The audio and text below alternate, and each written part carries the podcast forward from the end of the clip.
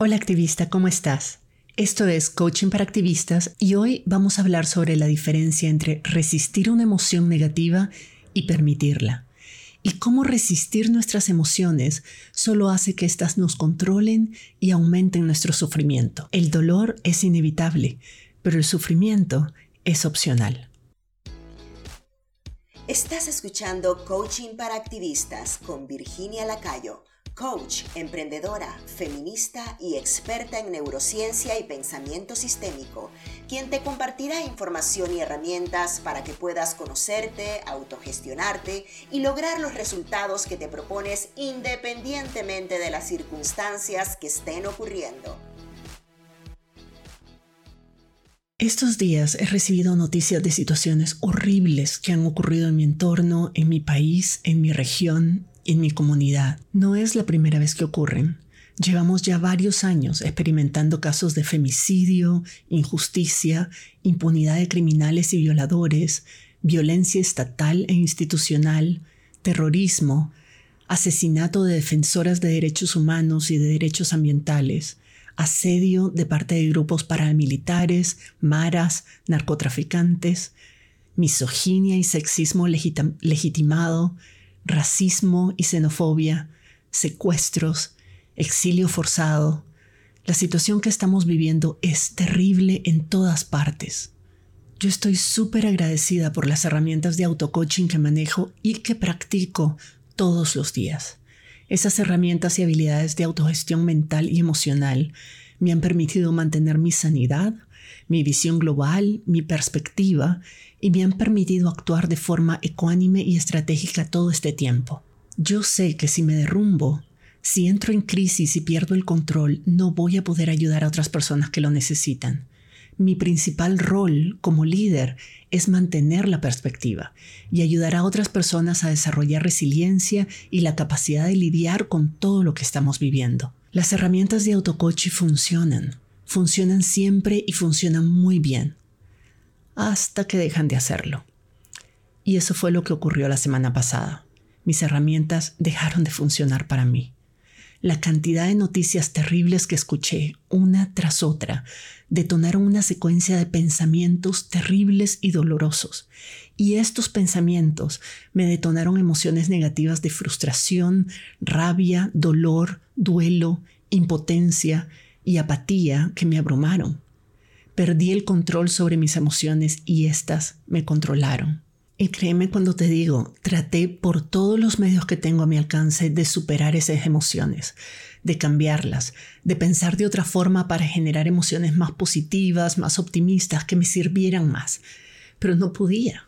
Mis herramientas me funcionaban temporalmente, pero luego mis pensamientos negativos volvían una y otra vez a dominar mi mente y las emociones negativas regresaban y me volvían a controlar. Hay una parte de mí que todavía se deja influenciar por la tergiversación que hay en las redes sobre la llamada psicología positiva. No hay nada de malo en la psicología positiva, pero la forma en que la estamos mal interpretando nos hace creer que deberíamos sentirnos bien todo el tiempo, que depende de nosotras estar siempre bien, felices, positivas y en control y que además eso es lo deseable y que si no lo hacemos algo está mal. Y eso no es cierto. El cerebro humano está diseñado para ser negativo y catastrófico. Si nuestro cerebro no nos metiera miedo constantemente, si no pensara siempre lo peor, no hubiéramos sobrevivido la época de las cavernas y no estaríamos vivas ahora.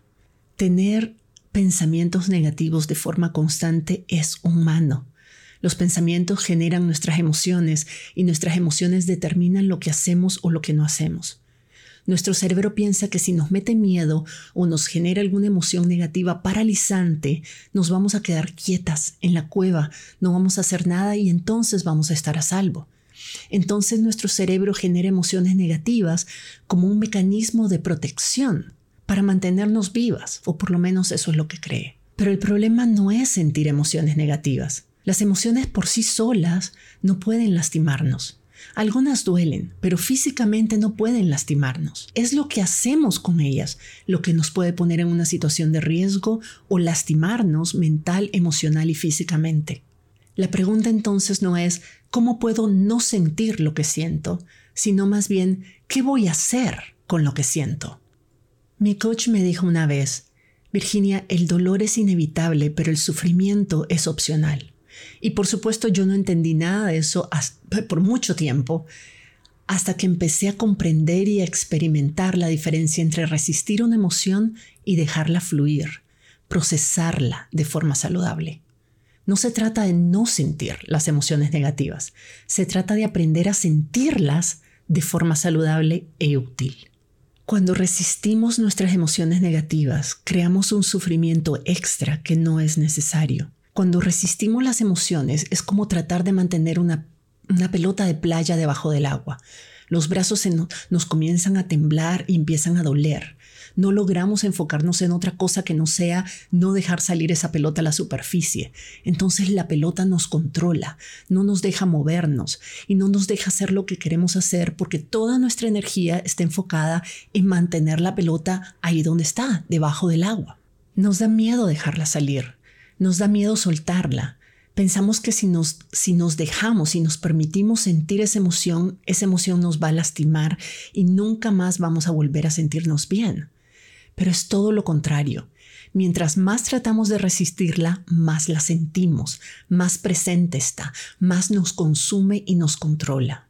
En cambio, si aprendemos a sentirla sin resistirla, sin reaccionar a ella, la emoción va a durar unos pocos minutos, a veces segundos, y después va a desaparecer. Puede ser que regrese cada vez que pensemos en esa situación y nuestros pensamientos vuelvan a generarnos una emoción igual o similar. Pero esto no es un continuum, es simplemente un nuevo episodio emocional. Lo que sucede es que estamos recreando una y otra vez el pensamiento que nos genera esa emoción una y otra vez. Darnos cuenta de esto es importante porque nos ayuda a entender dos cosas.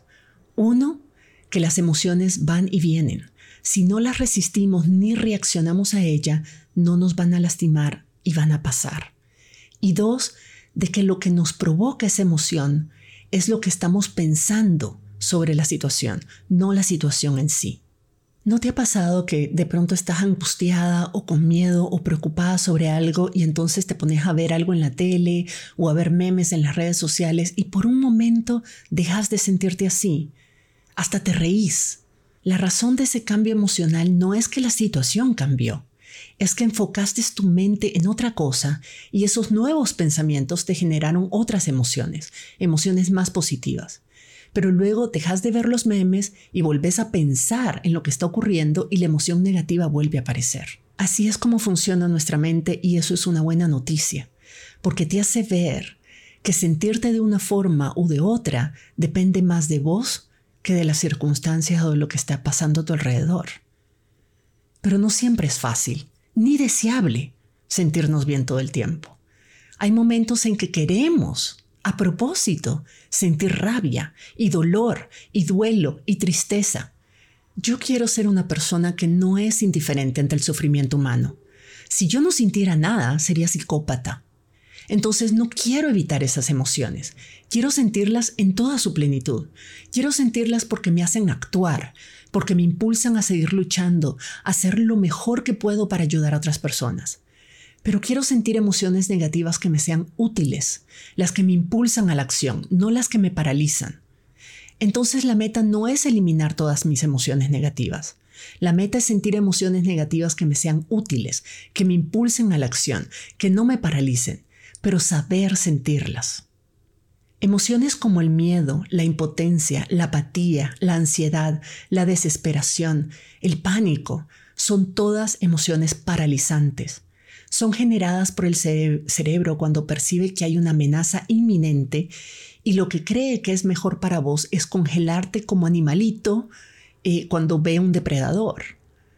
O sea, la idea es de tu, cerebro es a lo mejor si te paralizas como animalito, el depredador no te va a ver y se va a ir. Pero esas emociones no sirven para nada. Estar paralizadas no nos sirve para nada.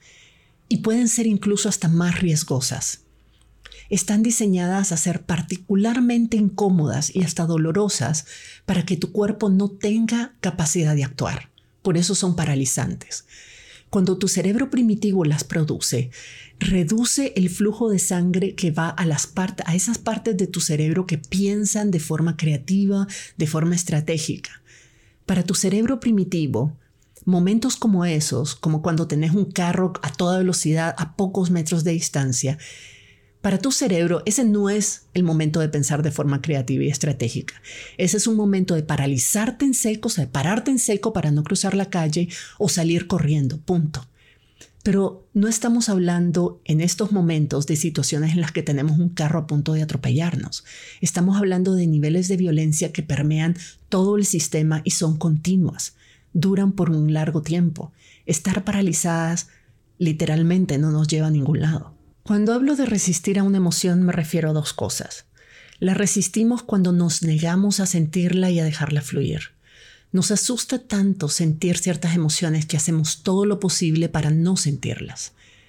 Y no es que no las sintamos realmente, pero buscamos formas de distraernos, de pensar en otra cosa, de negarnos a nosotras mismas que nos sentimos así, de actuar como si no la estuviéramos sintiendo. Y esto es como si no te bañaras por varios días y pretendieras que olés bien usando perfume.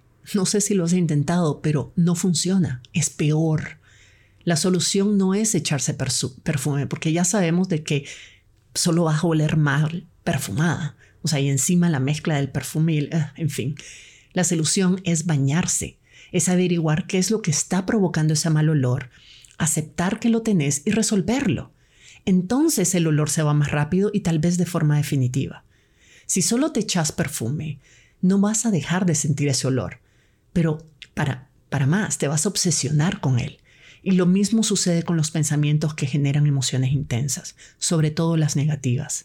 La otra forma es resistir una emoción es cuando reaccionamos compulsivamente a ella. Hay personas que piensan que no resistirse a una emoción significa que tengo que actuar como si la sintiera, que eso justifica mis acciones. Por ejemplo, si estoy furiosa, pienso de que tengo que expresar esa furia de alguna manera, gritándole a alguien, golpeando, vengándome, lastimando, llorando, pero nada de eso es necesario. Yo te garantizo que podemos sentir algo, aceptar que está ahí, reconocer el pensamiento que lo provoca y no reaccionar a él no reaccionar a esa emoción, no dejar que nos controle y nos haga actuar de forma que no nos sirve, que no nos lleva a ningún lado.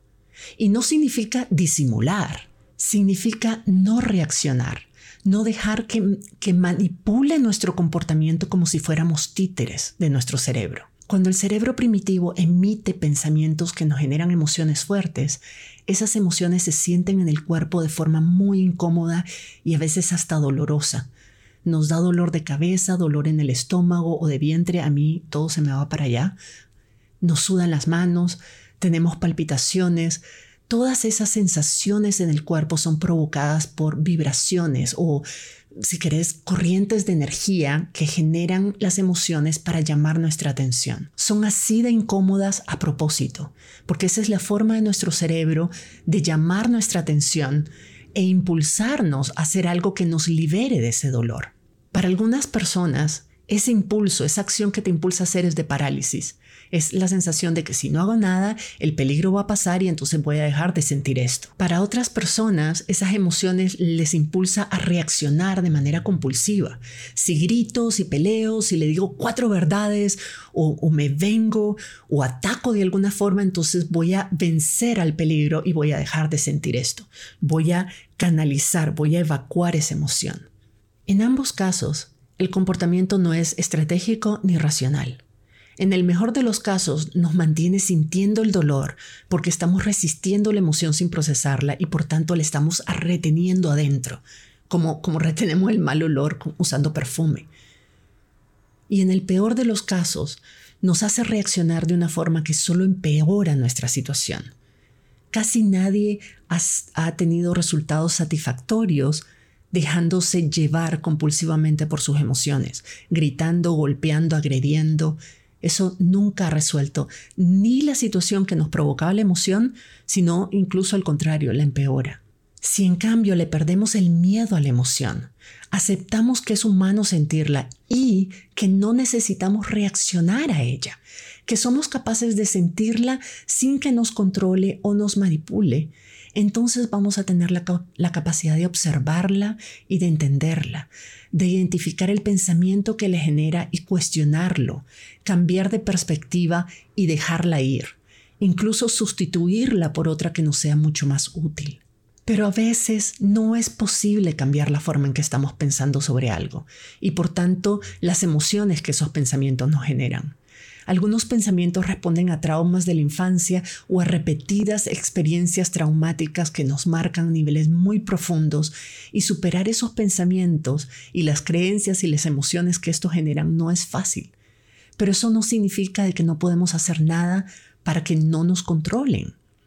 Eso es lo que me ha pasado estos días. He trabajado mucho en mis pensamientos estos días. He hecho auto-coaching todos los días, incluso varias, varias veces al día. He aplicado todas las herramientas a mi disposición.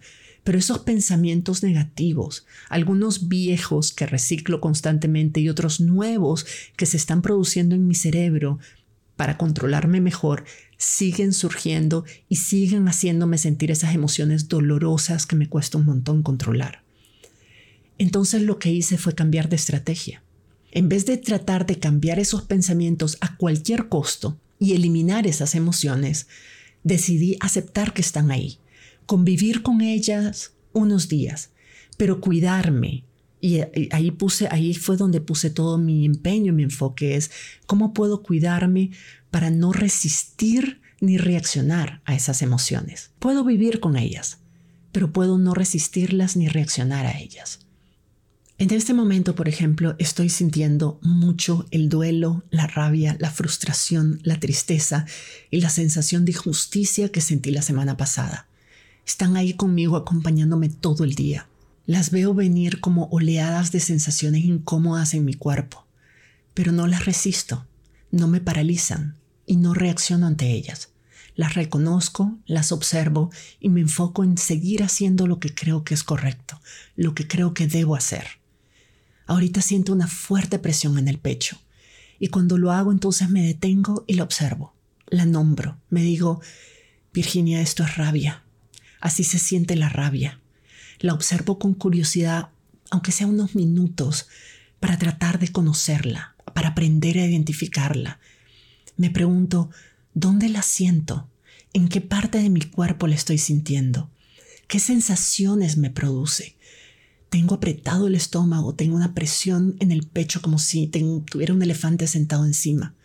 Me pregunto qué temperatura tiene, si fuera un objeto, qué textura tendría, qué color, qué forma. Trato de identificar en qué se diferencia esta sensación, esta emoción de rabia de otras parecidas como por ejemplo la frustración o el sentido de injusticia. ¿Cuál es la diferencia entre ellas? ¿Cómo sé que es rabia y no otra cosa? La curiosidad es el mejor antídoto ante una emoción abrumadora. Te lo voy a repetir, la curiosidad es el mejor antídoto ante una emoción abrumadora porque le resta poder. Mientras más la observo, mientras más tiempo me dejo sentirla y conocerla, mientras menos miedo le tengo, la próxima vez que la sienta, yo sé que va a pasar más rápido porque ya no me va a controlar. Estoy aprendiendo a sentir mis emociones fuertes sin reaccionar a ellas. En este momento estoy sintiendo la rabia, estoy sintiendo el duelo, estoy sintiendo el dolor, pero también estoy grabando este podcast para vos. Estoy compartiéndote mi experiencia y lo que estoy aprendiendo de ella. Y estoy tranquila, estoy enfocada en servirte, en ayudarte, en darte herramientas. Eso no significa que no estoy sintiendo las oleadas de rabia, de duelo, de tristeza, de angustia que me están acusando estos días. Ahí están. A veces tengo que parar unos, segundos, unos segundos y nombrarlas.